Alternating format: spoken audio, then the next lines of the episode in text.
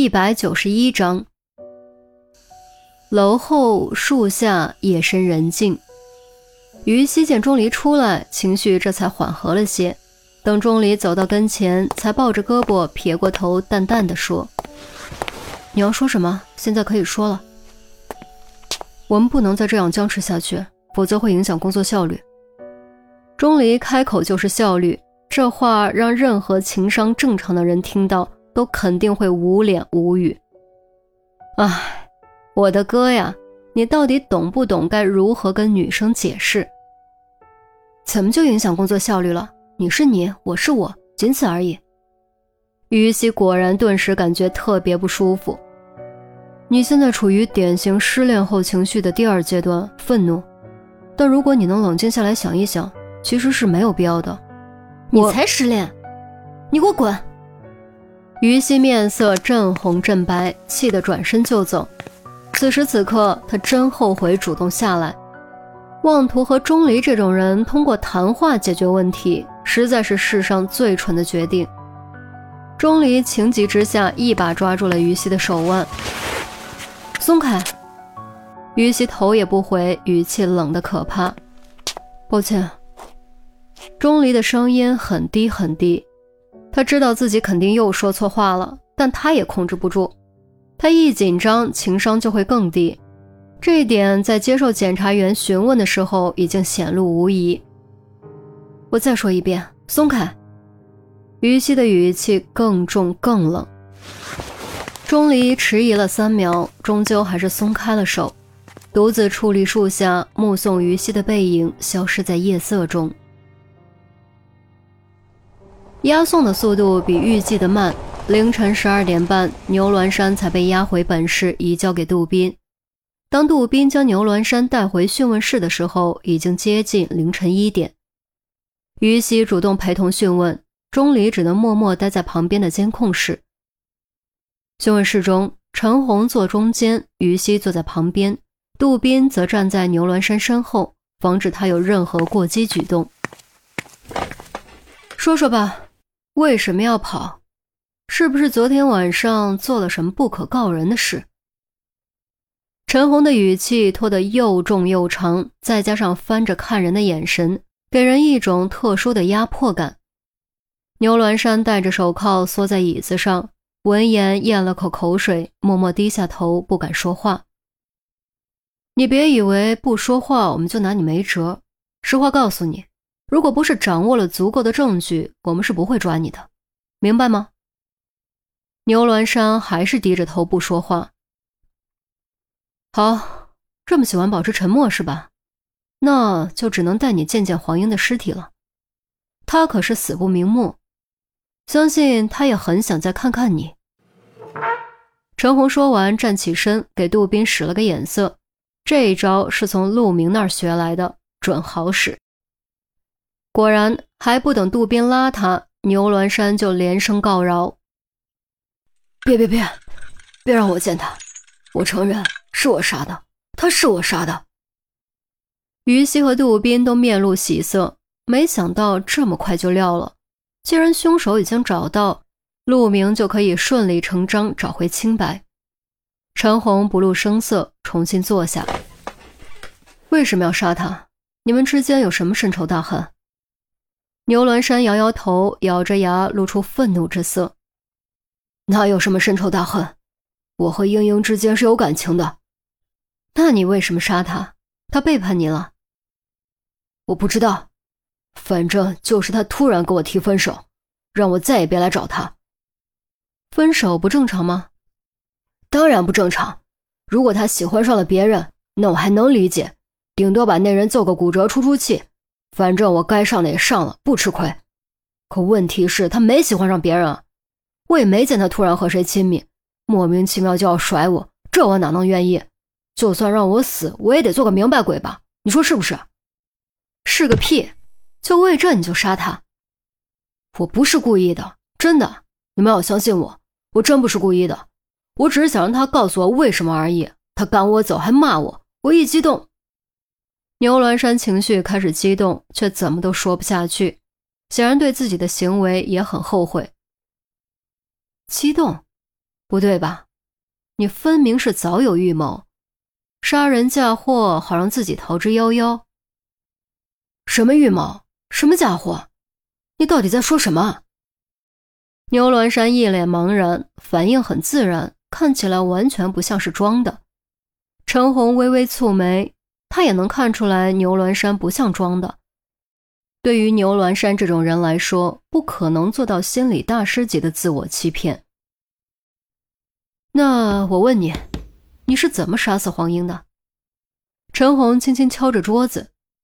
我当时一激动，脑子一热，就掐住了他的脖子。等我反应过来的时候，他，他……牛峦山低下头，使劲吸了下鼻子，哽咽地说：“他就没了，掐死。”陈红、于西、杜斌三人当时就呆住了。这不对啊！黄英分明是被捅死的，怎么会是掐死的呢？你再说一遍，黄英是怎么死的？被我掐死的。牛峦山说着，猛然抬头，红着眼睛，一叠声的喊道：“我真的不是故意的，我喜欢他，我不想杀他，我真的不是故意的，你们要相信我，我真的不是故意的。”三人又懵了，牛峦山急于辩解的样子不像是在撒谎，更何况牛峦山已经承认杀人，没道理在杀人的方法上撒谎。即便激情杀人和预谋杀人的量刑不同，也没必要选择掐死这种借口来为自己开脱，说成一怒之下抓起房中的刀杀人，反而更符合现场的情况，更令人信服。既然如此，这一切。到底是怎么回事呢？为什么黄英的死因与牛峦山的供述截然不同呢？不管到底是怎么回事，可以肯定的是，原以为能够顺利解决的案子又陷入了僵局。陆明的嫌疑暂时还是无法洗清。砰的一声，陈红将笔拍在桌上，起身朝外走去。于西和杜宾没敢多问。牛峦山知道陈红是头。对着陈红继续强调自己不是故意的。监控室，陈红刚进来，钟离就说出了自己的判断：牛峦山不是凶手，他没有杀人，也没有嫁祸。可他的确承认自己杀人，这一点怎么解释？难道当时黄英并没有死？陈红想来想去，这是唯一的可能。钟离点点头，应该就是这样。黄英只是被掐晕而已，你别信电视里探鼻息这种事。当人在昏厥濒死的状态下，呼吸是非常微弱的，用手根本感觉不出来。他当时很慌，以为自己杀了人，慌慌张张选择逃跑，所以才会承认自己杀人。如果真是这样，就说明凶手是在牛峦山离开后出现的。可时间上怎么解释？欢英的死亡时间是凌晨三点半。牛峦山四点刚过，逃离小区，真凶有足够的作案时间吗？陈红提出了矛盾点。钟离隔着单向玻璃指着牛峦山：“你看他的额头有一块淤痕和擦伤，从淤痕的状态以及伤口的结疤情况可以判断，肯定是昨天晚上留下的。还有，你记不记得昨天的监控录像中，他逃跑的样子是一瘸一拐的？所以我认为他昨晚一定还经历了什么我们不知道的。”陈红还真没注意到，仔细一看，左侧额头靠近发际的位置果然有淤痕擦伤。再联想到昨晚监控视频中一瘸一拐的样子，愈发觉得钟离此言有理。我再回去问问。陈红拉门出去，很快出现在单向玻璃另一侧讯问室。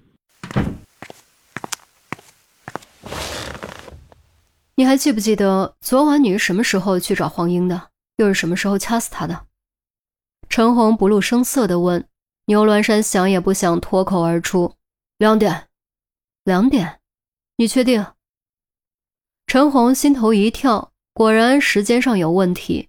于西和杜宾也很吃惊，两点和三点半差的也太远了。确定，确定。牛峦山连连点头。为什么这么确定？还有，为什么这么晚去找他？其实我九点的时候就去了，他不在家，我就在能看到单元门口的长椅上等，等着等着就睡着了，一觉醒来天都黑透了。我一看表，可不就是两点了吗？然后我就赶紧上楼找他，再然后，牛峦山低下头，语气满是懊悔：“你们都已经知道了。”三人顿感无语，理由居然是睡着了，长椅上都能一觉睡到入夜，也真是够可以的。既然你是两点去找的他，又为什么四点才离开小区？陈红语气虽厉，心中却几乎已经排除了牛峦山杀人的可能。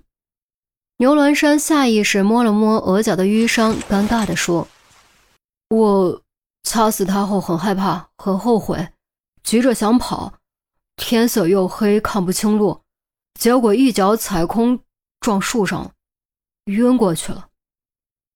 于西和杜宾都差点笑出声，陈红也是一脸无语，感觉哭笑不得。树上了，晕过去了，所以才四点离开小区。这理由可真是够史无前例的。即便陈红从警这么多年，也从来没有见过这种奇葩事情。今天算是好好开了一回眼界。